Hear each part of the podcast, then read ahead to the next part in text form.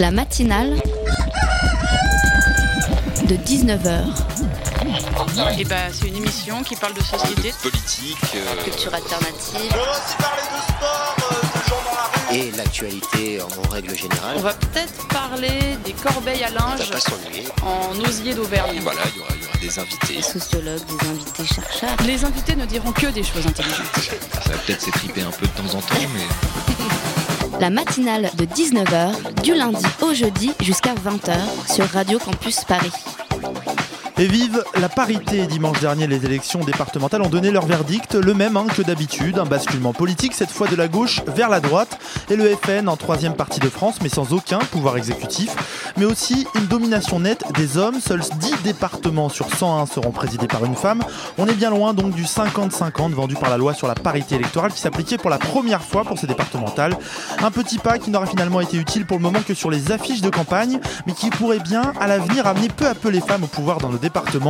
Car en politique, tout se fait plus lentement, on le sait. Si les femmes élues dimanche dernier sont pour beaucoup des nouvelles venues dans l'arène des départementales, elles vont prendre de la bouteille, s'installer, et c'est peut-être dans 10 ans que les bienfaits de cette loi de parité se manifesteront. Alors d'ici là, wait and see. En attendant, les vieux barbons hein, sont toujours aux manettes. Bon, on garde quand même le sourire. hein. Bienvenue dans la matinale de 19h.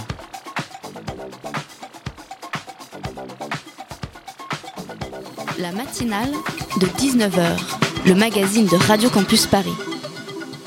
Et la trêve hivernale, elle a pris fin hier à 6h du matin. Dorénavant, les expulsions peuvent reprendre et des places d'hébergement d'urgence vont fermer. L'occasion pour l'association Droit au logement de rappeler combien la situation des mal logés et des précaires est difficile aujourd'hui face au poids des loyers. On fait le point sur le sujet dans un instant dans la matinale. En deuxième partie d'émission, on va parler de Magic Barbès, les rencontres de la Goutte d'Or. Le festival de ce quartier extrêmement cosmopolite du nord de Paris est de retour. Ce sera du 7 au 12 avril. Le thème cette année, ce sera la magie du voodoo au chamanisme. Et avant ça, bien sûr, vous retrouverez Alban hein, qui évoquera ses dernières tribulations d'un Belge à Paris. Et pour nous dire au revoir, eh bien, on écoutera un peu de musique de ce beau festival de Barbès. Il est 19h03 minutes sur Radio Campus Paris. Et d'ailleurs, de la musique, on va en écouter tout de suite un tout petit peu. Prenez pas peur, chers auditeurs, c'est la matinale de 19h.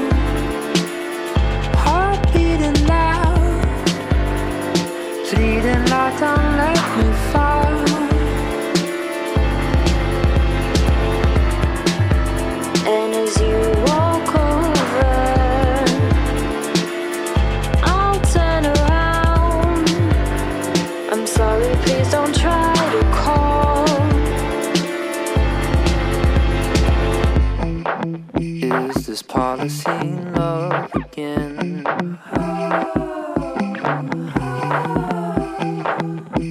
Is this policy love again?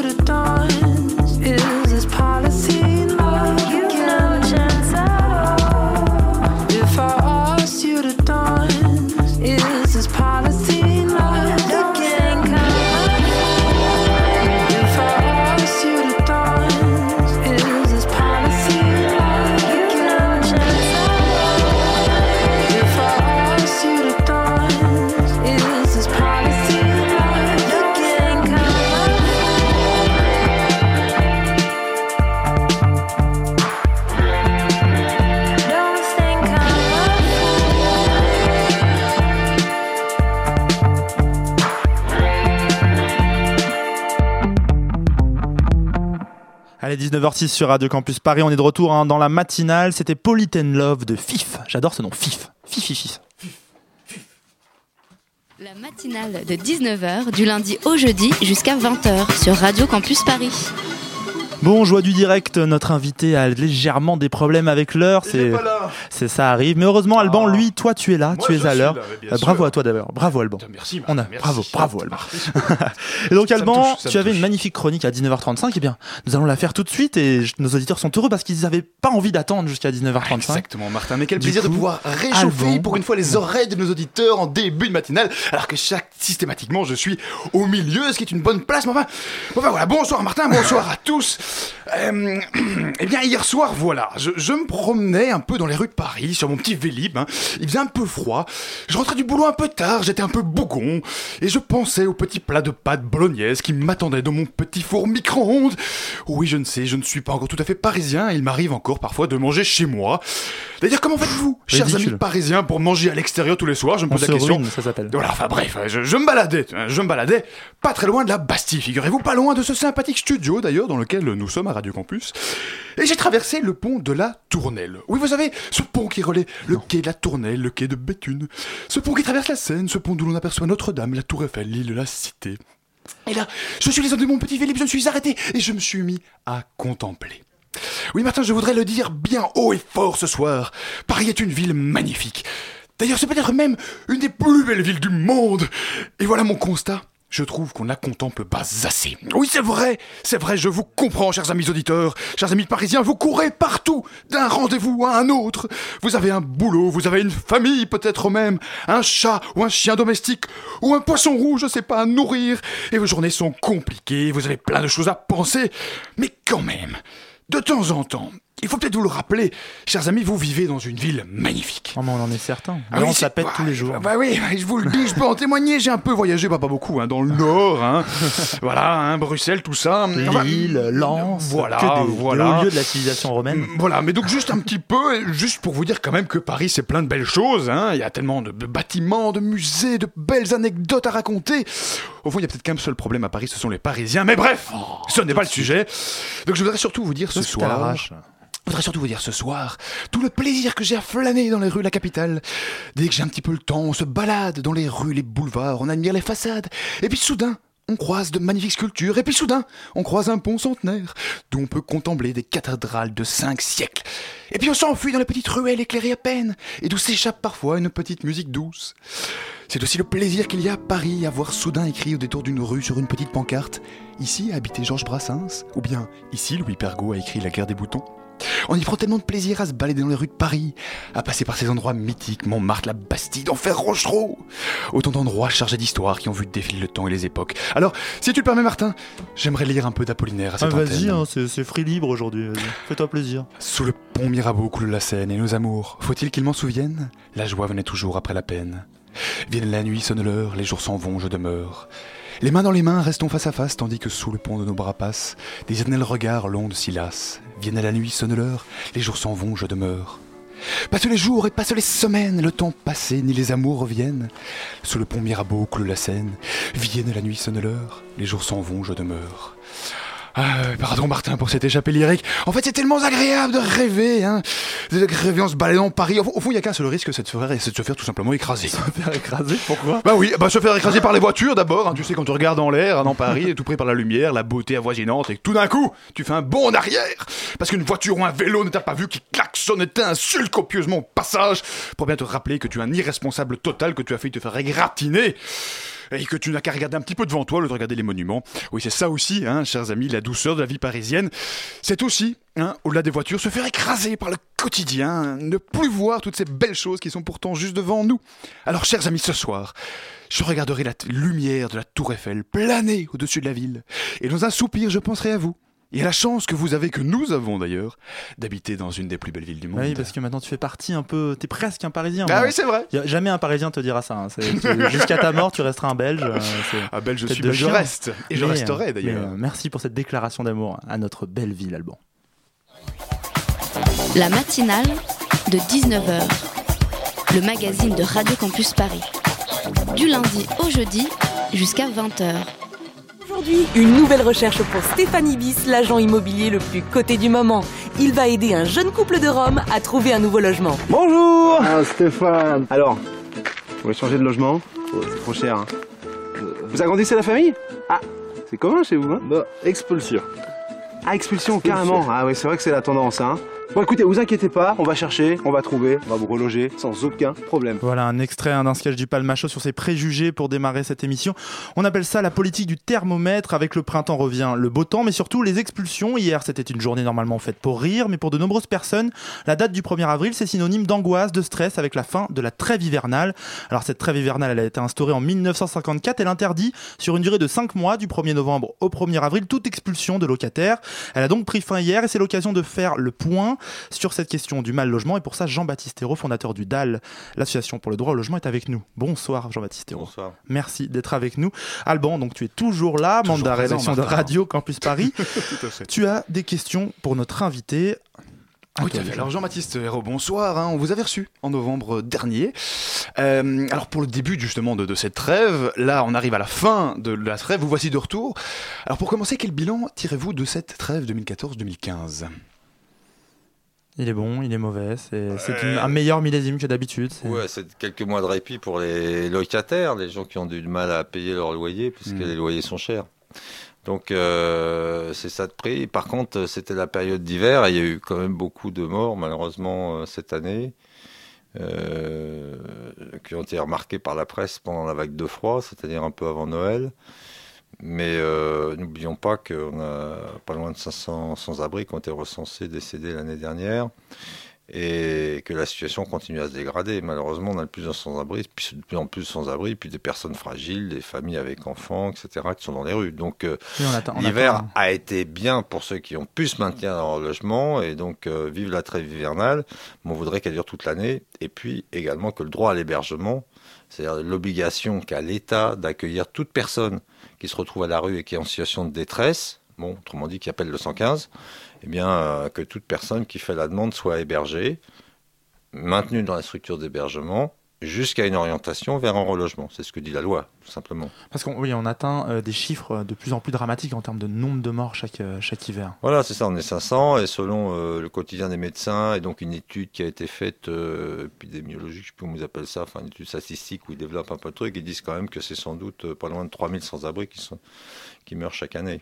Oui, les du 500, fait- c'est ceux qui, qui sont signalés, ceux- qui sont rapportés voilà, c'est ceux qui aux sont recensés à la presse. À la presse, parce Hmm. que, bon, après, euh, ça remonte pas forcément dans les médias ou dans les associations.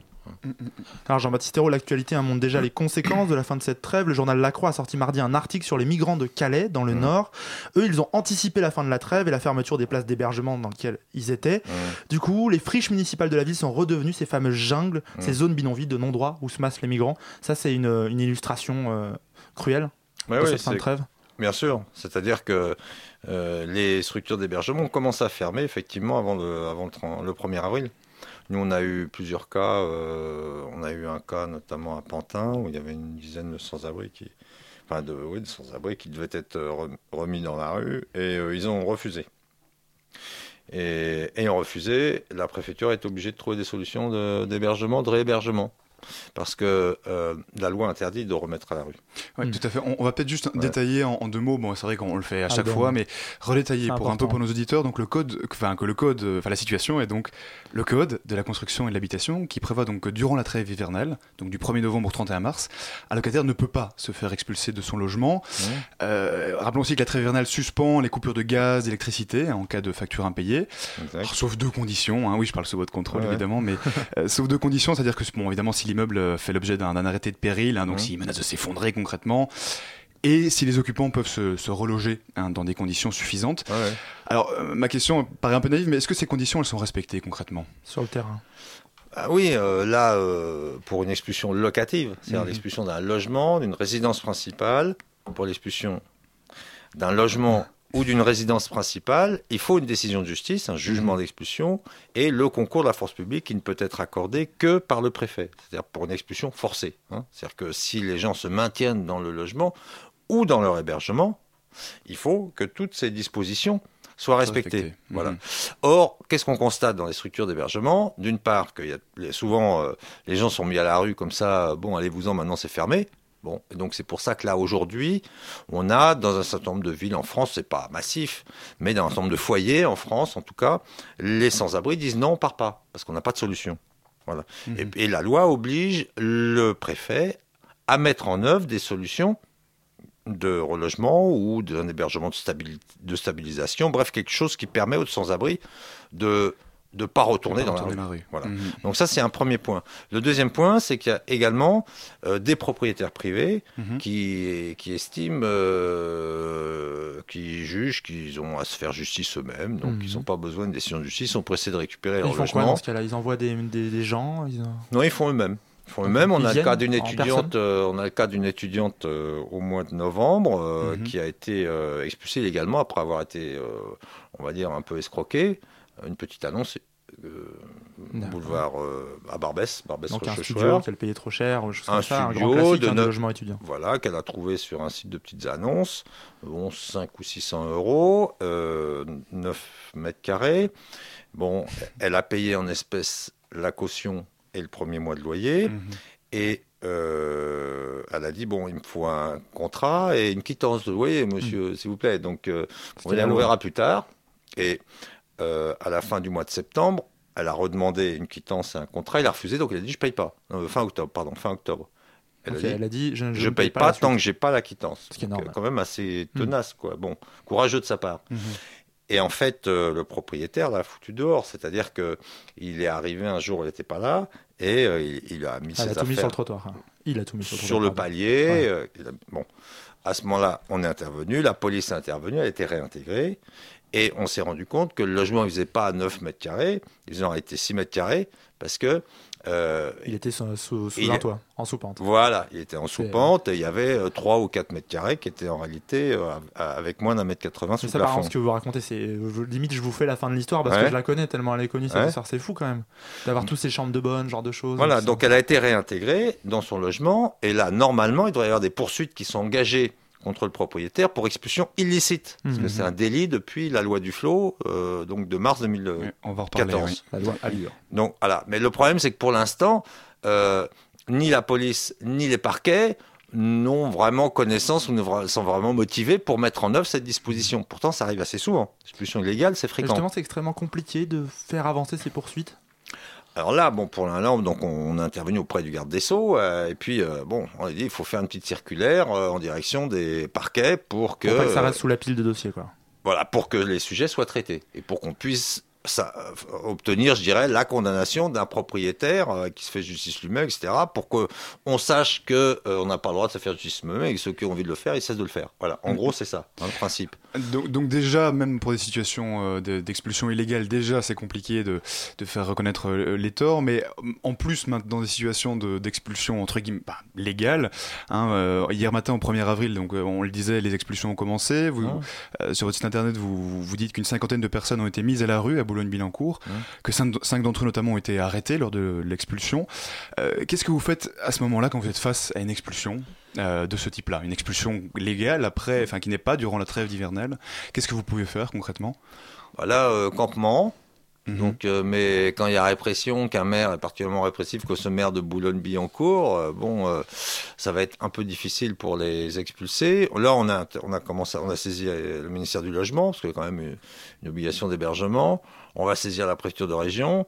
Et voilà, on va essayer d'avancer euh, jusqu'à qu'une solution, au moins une solution d'hébergement soit mise en place pour les expulser. Parce qu'il y en a un certain nombre qui sont des migrants. Donc, comme à Calais, Mhm. quoi, et donc Oui. ils n'ont pas le droit à un logement social. Bon, Et mais- d'où les arrestations d'ailleurs. Elles sont sorties de là. voilà, c'est pour ça qu'il y a eu cinq interpellations euh, de sans papier et bon, euh, qui sont envoyées sur un centre de rétention. Et à ce moment-là, vous accompagnez vraiment les, les- les gens jusqu'à ce qu'ils puissent se, se reloger quelque part. Oui, alors là, la situation est plus difficile parce qu'il s'agit de migrants, mais euh, bon, plus, pour oui. euh, les gens en situation régulière, une nécessité française, là, on va pousser. On peut obtenir une solution de relogement, c'est clair. Hein, je veux dire, c'est c'est pas. Alors là, on a Mmh. euh, déjà on obtient une solution d'hébergement. Euh, pas toujours facile, mais on l'obtient. Mhm. et un hébergement jusqu'à une solution de relogement. Bon, après, c'est des, des rassemblements, des campements, comme on fait par exemple Place de la République.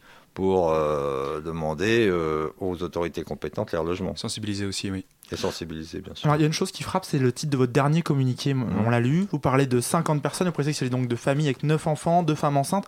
On a l'impression qu'aujourd'hui, pour faire réagir le gens, il faut leur rappeler que euh, la con- les conditions dramatiques dans lesquelles euh, vivent ces gens, dans lesquelles ils se retrouvent quand on les met à la rue, il y a comme ça qu'on arrive à faire réagir aujourd'hui?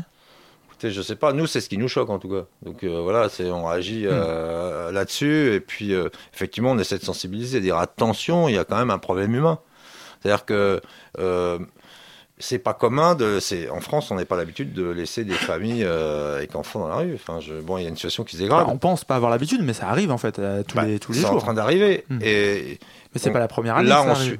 Oui, d'accord, mais bon, on le rappelle. Hmm, le rappelle, bien sûr. hein, mais parce que maintenant, on voit des familles et des enfants qui sont, restent de manière durable dans la rue, ou qui sont hébergés dans des conditions excessivement difficiles, ce qu'on connaissait pas il y a 20 ans. Justement, est-ce que le mythe du euh, en France on laisse personne à la rue, etc., notamment les femmes et les enfants, c'est Hmm. c'est pas totalement un mythe en fait Ça, ne l'est plus. D'accord. Ça, ça ne l'est Ça ne l'est plus. Depuis Disons qu'en ce moment, on a le sentiment qu'il y a une situation sociale qui se dégrade Ça, c'est et sûr. que donc les, les- les- une- un des fondamentaux de, de l'action sociale, qui est de la protection de l'enfance, justement, est un peu battu en brèche, y compris par les autorités euh, sociales qui ont à mettre en œuvre ces dispositions de protection. Donc, si vous voulez, là, on a des inquiétudes aujourd'hui. D'ailleurs, on a des mineurs étrangers.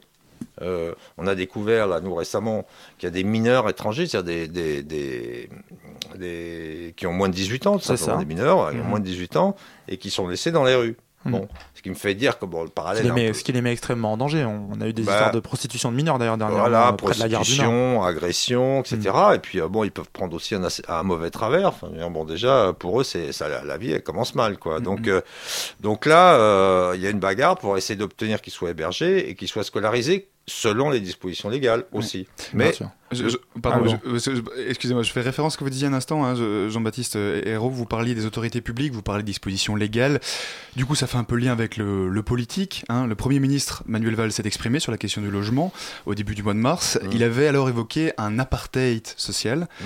Est-ce qu'il existe pour vous cet apartheid? Ah oui, oui, il n'est pas Mhm. nouveau d'ailleurs depuis, euh, je dirais, depuis qu'on a construit les quartiers bourgeois depuis Haussmann. euh, bon, euh, clairement, il y a un apartheid, c'est les riches d'un côté, euh, les classes populaires de l'autre. Bon, et puis toutes les politiques d'urbanisme ont consisté à dégager les classes populaires de Paris et des centres-villes. Bon, c'est comme ça C'est depuis toujours 150 ans. est-ouest ou on est beaucoup plus maintenant dans intramuros et banlieue? Non, c'est est-ouest. Hein. Toujours. Ça reste toujours est-ouest. les quartiers est pauvres, les quartiers de l'ouest. Oui, bah, enfin, bon, à part que dans l'Est de Paris, il y a le 12e, enfin, donc Ça commence mais, non, non, mais c'est pas nouveau. Hmm. Mais bon, voilà, historiquement, c'est comme ça, c'est les vents. C'est lié au vent dominant, Hmm, en fait. bien hein, sûr. euh, donc, euh, C'était le vent des usines, ouais, voilà, la pollution des voilà, usines. Et on passe-.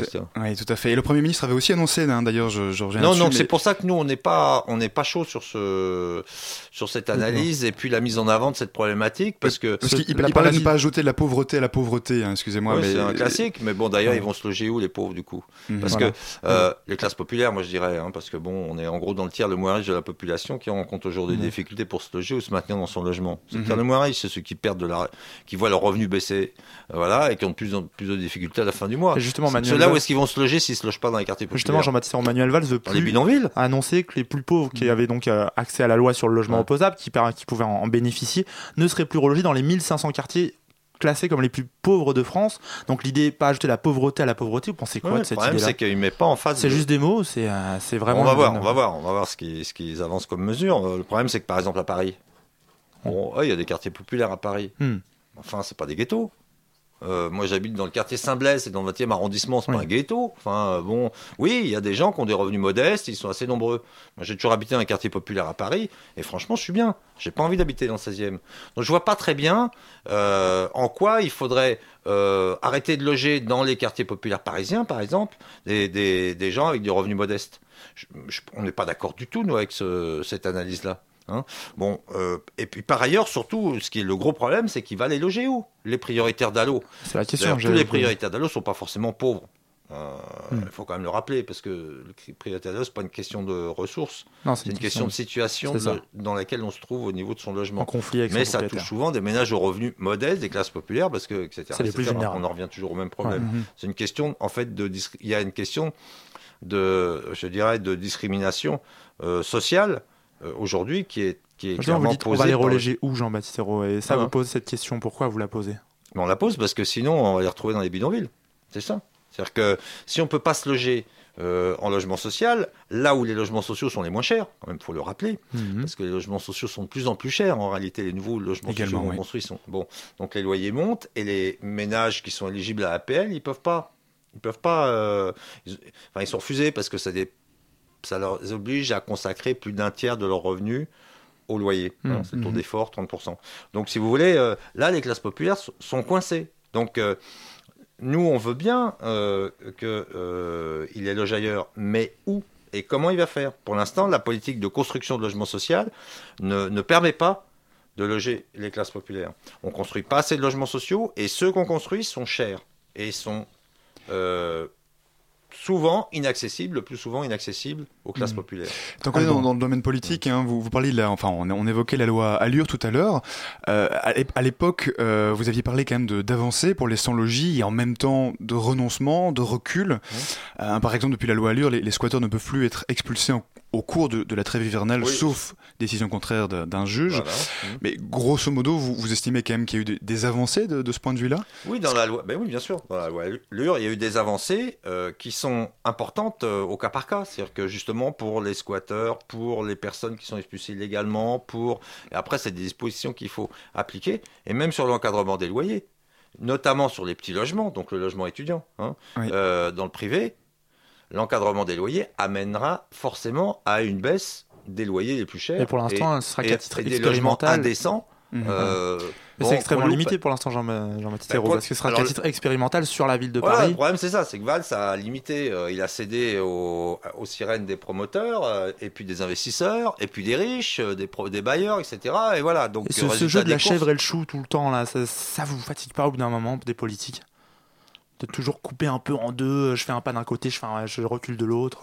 Il faut se battre, hein, c'est tout, il faut y aller. hein. Donc euh, il faut peser. C'est-à-dire que la difficulté qu'on a aujourd'hui, c'est qu'évidemment, les lobbies, euh, les lobbies de riches sont plus écoutés que les, les syndicats ou les organisations de défense des classes populaires. C'est tout, c'est ça la réalité.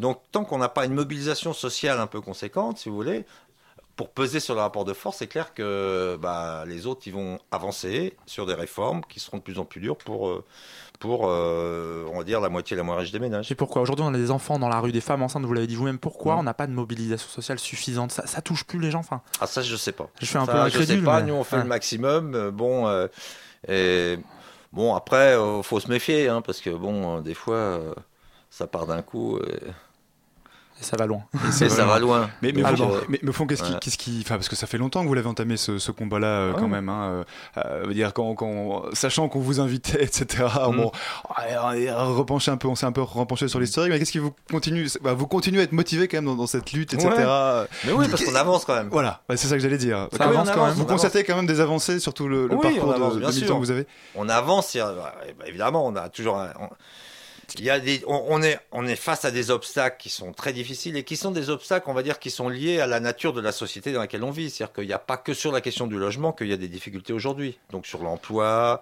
sur, euh, sur les, les inégalités sociales, bon, les riches, plus en plus riches, plus en plus de millionnaires, pensez qu'on est dans une société de plus, de plus, enfin, plus inégalitaire Voilà, euh, c'est ça, on est là-dessus. oui. Bon, ceci étant, jusqu'à maintenant, on a d'abord on obtient des relogements, c'est-à-dire que ceux qui viennent nous voir, on finit par obtenir des solutions de relogement, ils sortent de la misère dans laquelle ils sont. Mhm. Et puis par ailleurs, donc ça c'est un point concret, c'est comme ça qu'on avance. hein. Puis par ailleurs, on a des lois. C'est-à-dire qu'il y a des lois. Alors la loi d'Allo n'existait pas avant 2007. Bon, bah, c'était un droit, c'est un nouveau droit qui a été créé. Nouveau droit, il faut maintenant se battre pour qu'il soit mis en œuvre. Donc, on appliqué. obtient sa mise en œuvre partielle, etc., etc.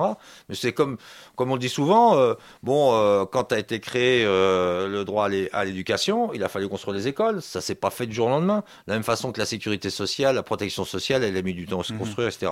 Donc, ayons une vue un peu optimiste des choses, mais ça veut dire qu'on va, on va sur le combat, forcément. C'est-à-dire qu'on est obligé, on est obligé de, de combattre, de se battre, parce que les, les choses, avec tous les moyens euh, non violents dont on dispose. Alban.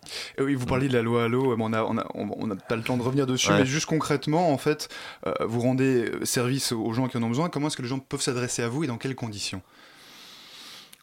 Bah écoutez, ils vont sur internet, euh, voilà, Voilà. et puis déjà, voilà, ouais. et voilà, c'est l'adresse, les comités, euh, là où il y en a, et puis euh, et puis ils viennent aux Ce permanences. ce que je veux dire, ils ont une difficulté de logement. Voilà, ce que je veux dire, c'est Ouais. concrètement, en fait, il y a quand même, et voilà, de nouveau, on le rappelle, mais une série de dispositifs léga- légaux qui existent, qui permettent concrètement aux gens de retrouver un logement si, voilà, Ouais. s'ils se retrouvent à la rue. Et donc, quelque part, les gens peuvent venir vous trouver pour voir Mm. comment jouer sur ces Voilà. différents leviers pour se reloger, quoi. Voilà, nous on, on a on a on fait valoir on, on a à la fois des procédures, c'est-à-dire Mhm. des procédures juridiques, ce qui- ce qu'on n'avait pas avant. Donc c'est là on a gagné des droits, des lois. hein. on a des lois sur le droit à l'hébergement, sur le droit au logement, ce qui nous donne un appui quand même supplémentaire. hein. donc on, on s'adresse à la justice, ça c'est le premier point. Le deuxième point, on a les actions collectives où euh, bon bah tout seul on n'y arrive pas, on fait sa démarche, ça débouche pas, donc on y va tous ensemble et là on y arrive. Alors des fois c'est un peu difficile. euh, il peut arriver que la police intervienne et nous déloge, par exemple. Bon, euh, qu'il y, ait y la répression, comme on le voit, euh, comme on l'a vu, c'est aujourd'hui à comment à Boulogne. À Boulogne, oui. Mais il n'empêche que on avance. Moi, je pense que pour ces pour ces expulsés, là, à un moment donné, une solution qui va tomber. Bon, s'il n'y a pas de solution, eh bien, euh, il y a beaucoup de logements vides et d'immeubles vides. Donc, il y en a peut-être un qui va s'ouvrir miraculeusement et qui va leur permettre de s'installer. Voilà. Bon, c'est pas la meilleure solution, mais en attendant, euh, ça peut, ça peut, ça peut les mettre à l'abri, quoi. Eh ben, on garde un œil là-dessus. Merci beaucoup, Jean-Baptiste Hérault, d'être venu nous voir hein, dans la matinale aujourd'hui. Rapidement, là, les, les fronts de mobilisation en ce moment, c'est quoi C'est Boulogne, là très... Non, non, c'est Place de la République où il y a tous les soirs 120 personnes qui dorment. Le village, euh, ouais. Donc des mineurs isolés, etc. Avec d'autres associations, 115 du particulier, etc. Bon, donc il y a un, petit peu de monde autour. Euh, Il y, a, il y a eu des occupations de foyers à Lille et à Toulouse qui ont abouti. hein. Euh, bon, Toulouse, ils ont gagné, ça y est, les hébergés vont être maintenus dans les structures d'hébergement. Lille, ils sont en train, bon, ça avance, quoi. Il y a un statu quo, donc ils sont laissés pour l'instant dans les structures d'hébergement. Voilà. Donc il y a des fronts comme ça, et puis euh, euh, je, je, je- nous, ce qu'on souhaite, c'est qu'effectivement il y ait une mobilisation. Moi, je pense que les étudiants, hein, peut-être aussi les étudiants parisiens notamment, Oui, quand on la loi Campus Paris, effectivement. voilà, quand la loi Allure, quand la loi euh, Allure, l'encadrement des loyers va arriver sur Paris, Mhm. il va falloir se battre un peu. Hein, pour que ça euh, s'applique. ah ouais, c'est clair.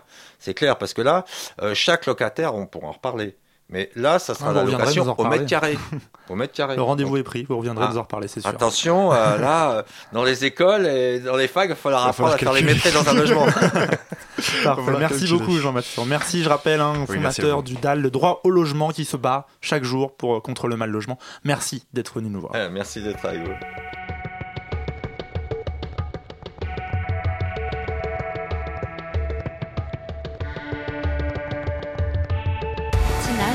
De 19h, le magazine de Radio Campus Paris.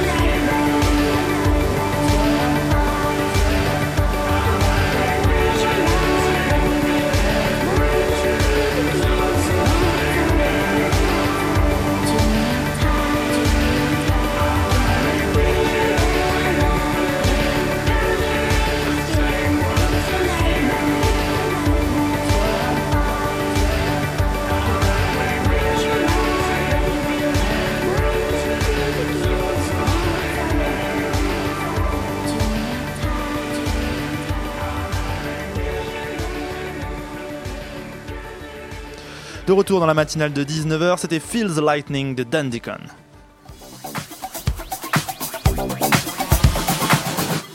J'adore mon accent anglais. Magic Barbès, les rencontres de la Goutte d'Or, c'est du 7 au 12 avril. Elles ont pour thème hein, cette année la magie, chaman, gourou, guérisseur, toutes ces magies ancestrales qu'on connaît pas forcément. Les rencontres, hein, c'est vraiment la vitrine de ce quartier incroyable qui est la Goutte d'Or. Elles mettent en lumière chaque année un thème, une particularité un peu unique, parfois étonnante de ce lieu et de ses habitants. Cette année, on parle donc magie et ce sera avec vous, Daniel Gambino. Bonsoir. Bonsoir. Merci d'être avec nous, programmatrice et directrice adjointe des rencontres. Alors Alban, tu es toujours avec nous et tu as des questions pour notre invité. Oui, bonsoir Daniel Gambino. Il faut peut-être rappeler un l'historique rapidement de, de, ce quartier de Paris, la Goutte d'Or, hein, pour mieux situer ce, ce, festival. Donc la Goutte d'Or, c'est situé dans, au sud du 18e arrondissement, hein, si mmh. je me trompe mmh. pas. Euh, ça forme un rectangle entre le boulevard de la Chapelle, boulevard Barbès, rue Ordener et les voies de chemin de fer de la gare du Nord, évidemment. Mmh. Euh, et donc le quartier est marqué, vous, vous me, je pars sous votre contrôle, hein, mais par quand même une, une grande diversité de nationalités, hein, que ce soit africaine, chinoise, portugaise, etc. Au fond, et ça serait ma première question, le but de ce, de ce festival, est-ce que c'est avant tout la rencontre, l'échange entre les habitants? Est-ce qu'on oui, peut dire ça tout à fait, ouais. Au départ, quand on a créé euh, ce, moment, ce festival, c'était euh, l'objectif, c'était de permettre aux Parisiens de mieux connaître euh, les richesses de ce quartier, mm -hmm. parce qu'effectivement, il y a plein de nationalités, plus d'une cinquantaine. Et oui, j'en ai cité que trois, mais. Ouais. et, et du coup, bon, c'est une espèce de microcosme en fait, bon, ouais, du monde en fait, un peu en quelque sorte. Hein. Mm -hmm. Donc, donc voilà, c'était de permettre de, de, connaître le quartier autrement que sous l'aspect un peu négatif qu'il a parfois, avec le côté précarité. Euh, voilà. C'est ça. Donc, de... C'était il y a combien de temps la, la création La première, euh, première édition, c'était en 2009. 2009 ouais. Et pourquoi il y, a, il y, a cette envie de créer ça? Sûrement, c'était pour lutter contre une vision. C'est vrai que le quartier de la Goutte d'Or, c'est oui. aussi vu comme le quartier du Deal, notamment. En partie. Tout à, euh, oui, tout à fait. Enfin, moi, quand je suis arrivée, moi, je suis en fait directrice adjointe du centre euh, FGO Barbara. Donc, c'est le centre musical voilà, Barbara ça. qui est en Donc, plein centre de la Goutte d'Or. Voilà, c'est ça, qui est un lieu musique actuelle de la ville de Paris. Et donc, moi, je travaille dans ce lieu. Et puis, on travaille avec d'autres structures comme l'Institut des cultures d'islam, la bibliothèque, la salle Saint-Bruno.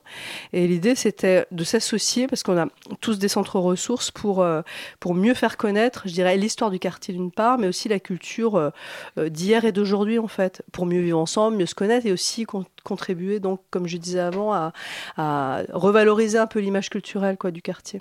C'est ça, ah bon donc de raconter un peu l'origine, l'actualité ouais. du, du, quartier hein, à mmh. travers donc des expositions, des tables rondes, des ateliers, des visites guidées, des concerts. Il y a quand même un, un programme très très très large. Oui. Euh, comment est-ce que vous composez ce programme chaque année? Alors on se rencontre euh, tous, euh, les structures. Après on essaie d'associer aussi d'autres personnes du quartier. Ça peut être des habitants, des individus, des associations, mmh. en fonction des thèmes. Et puis, euh, et puis après, chacun travaille un peu dans son coin. Enfin, on est tous responsables de la programmation de nos lieux, mais on se coordonne. On essaie que ça se que ça soit cohérent et puis euh, voilà, on Parce travaille par ensemble. Une, particul une, particularité, je vais y arriver de la Goutte d'Or, c'est qu'il y a une vie associative qui est extrêmement euh, forte avec beaucoup de petites ouais, assos. Tout à fait. Et ça, c'est quelque chose qui vous aide à monter euh, ce festival. On discute ouais, avec. bien euh... sûr. L'idée, c'est de travailler ensemble. Bon, nous, aussi, au FGO Barbara, on, on prône toujours le, le collaboratif. C'est, enfin, moi, en tant que programmatrice, j'ai toujours défendu ça, de ne pas être dans une, une programmation qui soit élitiste et personnelle, mais plutôt du faire ensemble et avec l'autre. Donc, voilà, dans la construction de ces événements-là, on travaille avec les associations, avec les autres structures. Euh, c'est riche de ça, en fait, de cette rencontre-là. Et, et du coup, le thème, c'est quoi? C'est des votes sur plusieurs tours ou c'est compliqué à trouver? Alors, on, est, on, on décide des thèmes euh, entre les quatre structures ah. qui portent le, le, projet, parce que sinon, ça serait trop complexe. et après, en fonction du thème, on associe euh, des partenaires, on va à la recherche des gens euh, qui, sont, voilà, qui ont envie de s'associer, en fait, aussi. Alors dans les éditions précédentes, hein, il y a eu euh, le vieux Paris, Bastringue, etc. Ouais. Je me souviens des tissus, la mode aussi. Ouais, patchwork. Euh, ouais. Là, c'est patchwork, etc. Bon, là, c'est la magie cette fois-ci, un choix assez, assez marrant, enfin, assez différent. Euh, chaman, gourou, guérisseur. Pourquoi vous avez envie de ce thème euh, C'est c'est vrai que la Goutte d'Or, c'est un peu le quartier où on s'imagine aller voir une oui. Ouais, je me suis posé bah, la voilà, question aussi. pour ça. en fait, c'est exactement comme ça, en fait, hein, aussi simplement que ça. Que je crois que tout le monde est allé à Barbès et a eu à la sortie du métro un petit papier euh, pour, euh, oui. pour aller voir un marabout. Pour le, pour le retour voilà. de l'être aimé. Le retour de l'être aimé, voilà. J'ai essayé, ça n'a absolument pas marché. Ah, ah. il faut y retourner. Martin, et, euh, retourner. et, puis bon, il y a pas mal de boutiques un peu ésotériques aussi dans le quartier quand on se balade, ouais. avec euh, différentes rituels. On ne sait pas trop à quoi ça se rattache. Donc nous, comme on n'était pas spécialiste de ça, on s'est posé cette question et on s'est dit tiens c'est marrant d'aller nous-mêmes à la rencontre euh, de voilà de ce de ce de cette partie cachée du quartier. Justement, c'est quelque chose d'un peu confidentiel. Vous avez été bien reçu par euh, les gens qui pratiquent ces activités, on va dire? Alors, euh, on n'est pas allé voir tous ceux qui pratiquent en fait les activités, mais euh, euh, en tout cas, ouais, on est toujours bien reçus dans le quartier. Après, il faut savoir comment rentrer en fait. Et justement, vous faites en comment contact. Bah, on, on travaille avec des passeurs justement. C'est vrai que- ouais, Ah voilà, il y a des gens. Non, mais c'est vrai, des peu des passeurs gens en qui sorte, qui des vous, gens, euh, des gens qui font le lien, des médiateurs. Donc, par exemple, là, il y a une visite guidée. Oui, voilà une visite guidée, donc il y a quelqu'un qui, euh, qui a des accès, disons, plus, plus faciles. Ça dépend des événements. Bon, là, pour, ce, pour cet événement-là, euh, on a tous fait appel à des gens qu'on connaissait. Euh, donc, euh, bon, voilà, donc il y a effectivement des gens qui tirent les tarots, donc ils sont vraiment là-dedans. Puis après, on a extrapolé aussi, on est parti dans le sens de la magie au sens large, c'est-à-dire euh, qu'est-ce qui est magique, euh, voilà, Oui, pour alors, chacun d'entre nous. On, on doit vous avouer qu'à à la rédaction de Radio Campus, il y a un atelier qu'on aime particulièrement. On va y aller, je pense. Je pense même qu'il y aura un reporter. Ah oui, vous bien. Ouais. absolument, c'est celui du le- l'atelier du 8 avril sur les breuvages magiques. Voilà. Un atelier culinaire pour apprendre à faire ses fils d'amour, c'est ça Tout à fait. ça. Alors ça, je crois qu'il a lieu à l'Institut des cultures d'islam. Et la, la personne qui fait, qui fait cet atelier, c'est une habitante hein, du Nina quartier. Tavares, c'est ça, j'ai bien Voilà. retenu son nom. Euh, elle s'appelle euh, Hélène Tavera. Hélène Tavera, voilà. pas du tout, j'étais très Euh, et, euh, et bon, bah, elle, c'est voilà, c'est quelqu'un qui, euh, qui anime beaucoup d'ateliers culinaires, etc., qui est une spécialiste un peu des épices. Et, euh, et euh, elle, voilà, elle proposé un atelier. Il faut venir. hein. Moi, je vais y aller aussi. hein. Je sais, D'accord, je bah, sais pas. on, y sera, je pense qu'on essaiera de faire un reportage là-bas parce que ça peut être euh, très, Ouais. très, Ouais, très je pense que ça spécial. va être super. Et, exact- et puis alors, on parle d'atelier culinaire, mais bon, cela dit, le, le programme est large. hein. Il y a Ouais. aussi différents musiques, enfin différents ateliers de musique, pardon, notamment un, un artiste parisien, Martin. Oui. Je, je te laisse pour la prononciation. Un mais- artiste parisien. Alors je vais y arriver. hein. Guédalia Tazartes. Voilà, C'est bon c'est ça. c'est ça. Guédalia Tazartes. j'ai passé la patate chaude à- à- Le 7 avril hein, au centre musical Barbara. Voilà, on, ouvre, on ouvre le festival avec, euh, avec euh, Galia Tazartes et Sheikh Arabia. C'est ça. Et donc c'est vraiment un mix en fait entre, différents, différents chants, c'est ça? On va en parler. On va en parler. On va, On écouter va un en peu- on va juste écouter un peu de musique et ensuite on va tout de suite partir sur Guédalia Tazartes.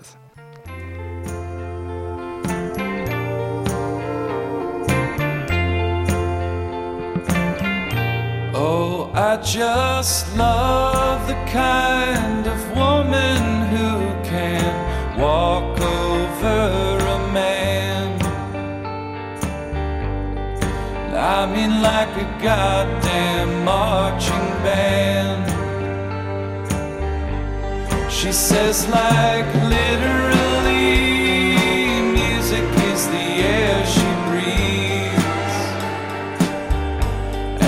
malaprops make me wanna fucking scream. I wonder if she even knows what that word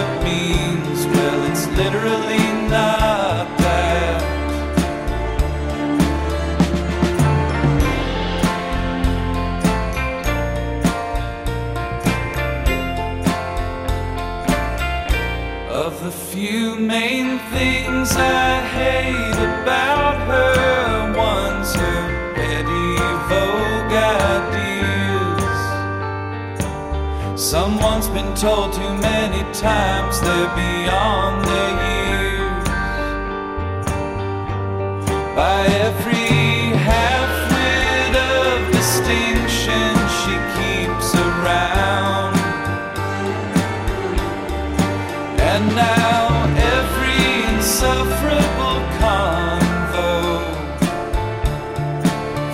her patiently explaining the cosmos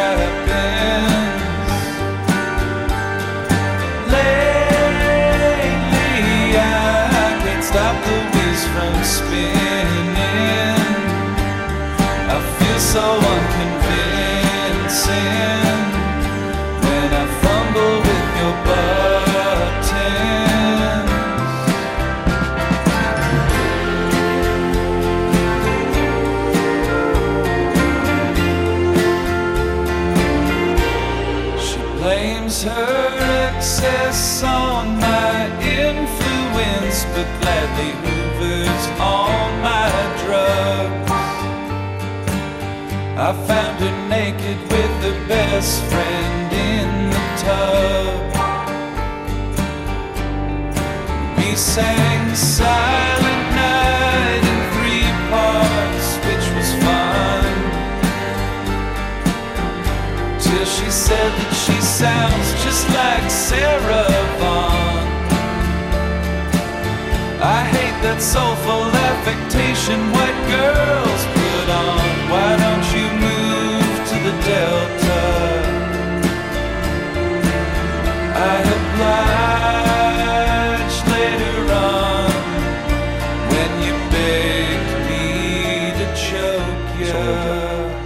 De retour dans la matinale de 19h, 19h48, hein, la dernière partie de cette émission, c'est avec ce morceau qu'on vient d'écouter, The Night Josh Tillman Came to Our Apt de Father John Misty, Father John Misty. Matinale de 19h du lundi au jeudi jusqu'à 20h sur Radio Campus Paris.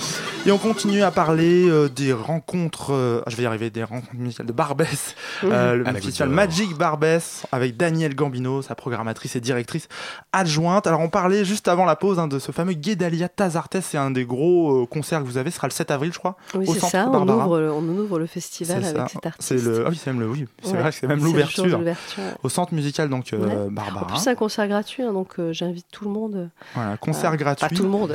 Bah, à tous ceux- dire du- Alors, du ceux qui sont intéressés. Alors, expliquer est un peu, alors, Guédalia Tarartes, contrairement à ce que son nom indique, il est parisien, il est né à Paris, c'est un artiste Mhm. parisien assez incroyable. C'est un, on va dire, on va écouter un peu un morceau tout à l'heure dans quelques minutes, mais un mix entre des chants tibétains, des histoires de griots, et.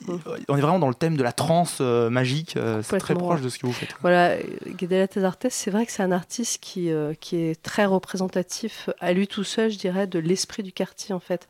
Même si euh, je pense pas qu'il habite le quartier, mais euh, il porte en lui en fait quelque chose de l'essence de, de ce que représente ce quartier, c'est-à-dire une espèce de mix comme ça très riche de culture, de, de choses qui s'entremêlent. Et puis en plus, c'est intéressant pour la thématique parce qu'effectivement, il joue beaucoup avec la notion de trance, il cherche là-dedans. euh, Ah, puis quand Et, on euh, l'écoute, il y a un côté vraiment voilà, planant, quoi, pour dire ça manière Puis bon, chacun de ses concerts, c'est une performance, donc euh, c'est jamais chaque fois la même chose. C'est quelqu'un qui, euh, ouais, c'est un artiste quoi, libre.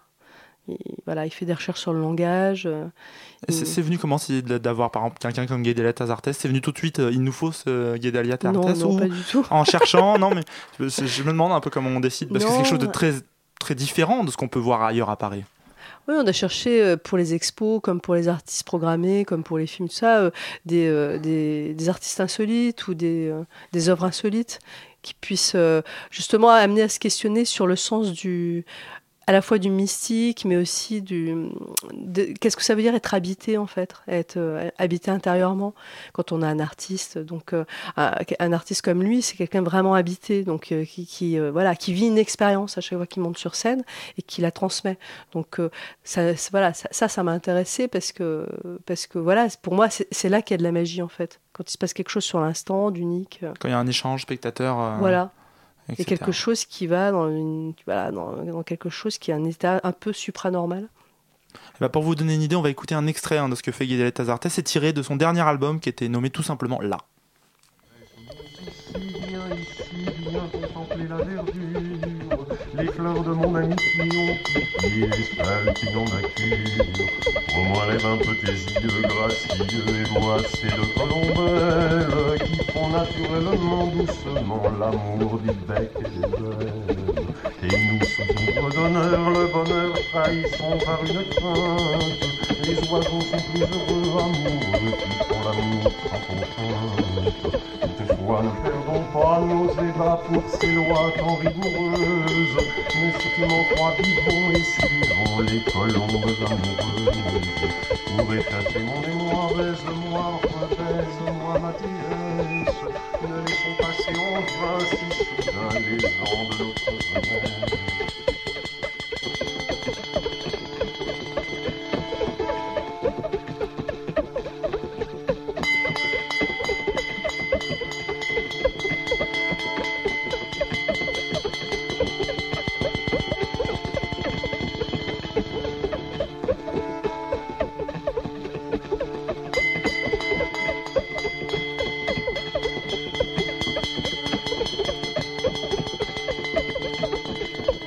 Un extrait de ce que fait Tazartes. Ouais. Ah, c'est blague, là, hein, c'est- Voilà, c'est vrai que c'est complètement impact. Au-dessus des nuages. Hors micro, notre réalisateur nous demandait s'il était tout seul sur scène à faire ça, tous ces bruits, Ouais. etc. Ouais, je crois qu'il est tout seul tout avec seul. des accessoires. Mhm.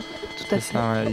Il, est- en plus, il a des habits complètement euh, de diverses cultures. des Et- films et- aussi, et- des oui, fois. vous nous dites qu'il Mm. était sur YouTube hein, pour ceux qui veulent aller Ouais. euh, Oui, on peut un voir les- Oui, il y a plein hein. de films, plein de choses à Donc voir. complè- à voir, donc le 7 avril, Guédalia Tazartes, c'est à quelle heure? J'ai, j'ai, j'ai- À j'ai 20h30. pas- 20h30 Mm. et c'est gratuit. Oui, tout à fait. pas mal. Un peu plus tôt avant, il y a les vernissages des expositions et ensuite les concerts. Ah, 20h30. pas mal de choses, il y a ras le banc. D'a- D'ailleurs, justement, en parlant de, donner rendez-vous, vous- est-ce que vous attendez un public nombreux? Est-ce que c'est principalement les gens du quartier qui viennent en général ou bien Alors ça- en général, sur les éditions large? précédentes, euh, c'est vraiment un moment de mélange. Il y a beaucoup de gens qui viennent de l'extérieur du quartier parce que, parce que justement des gens qui connaissent pas trop le quartier, qui sont attirés parce que voilà, euh, le fait de rentrer comme ça à travers soit des visites guidées, soit un concert, soit une thématique, ça, ça incite parfois les gens qui connaissent pas trop à venir. Et il y a toujours aussi beaucoup de gens du quartier. C'est un moment de mélange. Il y a souvent un public un peu différent, justement. C'est ça qui est super euh, sur ces, sur ces événements-là. Mhm, mhm. Et vous trouvez que ça participe à sortir la goutte d'or un peu de, de, de la vision qu'on a, des fois un peu difficile J'espère. de la goutte d'or J'espère, ouais, ouais, je pense que c'est cette- tout- cette ouais, prétention en quelque que- sorte cette ambition plutôt. Oui. mais euh, oui, j'espère. ouais, mais en tout cas, moi, depuis que je travaille dans, au FGO Barbara, enfin, ça fait 8 ans, euh, j'ai toujours euh, travaillé. Enfin, moi, je suis une habitante du quartier de la Goutte d'Or euh, depuis 25 ans. Donc, D'accord, donc je vous, tiens avez- beaucoup à ce quartier. vous habitez même dans, dans le j'habite en plein cœur du quartier depuis très longtemps. ouais. Et, euh, et quand on habite dans le quartier, on sait à quel point c'est un quartier euh, étonnant et riche. Et donc, j'ai toujours eu envie, en fait, de contribuer à ma façon, enfin, évidemment, à notre échelle, à faire en sorte que ce quartier change d'image, soit revalorisé. Quoi. Il y a une grande richesse. Dans, dans ce quartier, justement, du fait du mélange des populations, du, côté associatif, etc. C'est pas enfin, juste un quartier pauvre et tout ça. Quoi. Je veux dire, c'est un quartier qui, a- qui est effectivement plus pauvre que d'autres quartiers de Paris, mais il y a énormément de, choses qui s'y passent, en fait, et d'échanges et de solidarité entre les gens. C'est un, un quartier qui est très attachant, hein. franchement. Ça, ça a l'air, en tout cas, quand vous le racontez, ça, ça a l'air très attachant. On a presque, on se dit merde, j'aimerais bien y aller. Euh, une chose, vous parliez, en l'heure, on parlait du fait que c'est gratuit, le Oui. concert de Guédelet et Zartas. La plupart des événements sont pas très chers ou gratuits. La Oui, enfin, euh, on- Voilà. enfin, c'est traditionnel. C'est vrai que sur les rencontres de la Goutte d'Or, on, on offre toujours au moins un concert Mhm. parce que c'est vrai que c'est un quartier dans lequel il y a des gens pour qui c'est pas évident de payer une place de concert. Donc euh, voilà, on incite aussi euh, voilà des gens à venir. Donc l'ouverture, le concert d'ouverture est gratuit et on ferme. euh, en fait, on termine le, di- le dimanche avec aussi un événement gratuit. Donc en l'occurrence un bal avec un, un brass band ensuite. Donc voilà, et il y a aussi une fanfare en extérieur ce samedi-là pour annoncer le festival. Donc euh, donc là c'est une déambulation au rues, quartier, etc. voilà, c'est ça. Donc euh, Un peu en mode ça, ça marche très line de bien, voilà, c'est ça. Puis là on annonce le festival et tout ça. Oui, Donc euh, après les concerts sont pas très chers. hein. Sont- Oui, sont- c'est pour ça, c'est pas ouais. très cher, c'est un choix.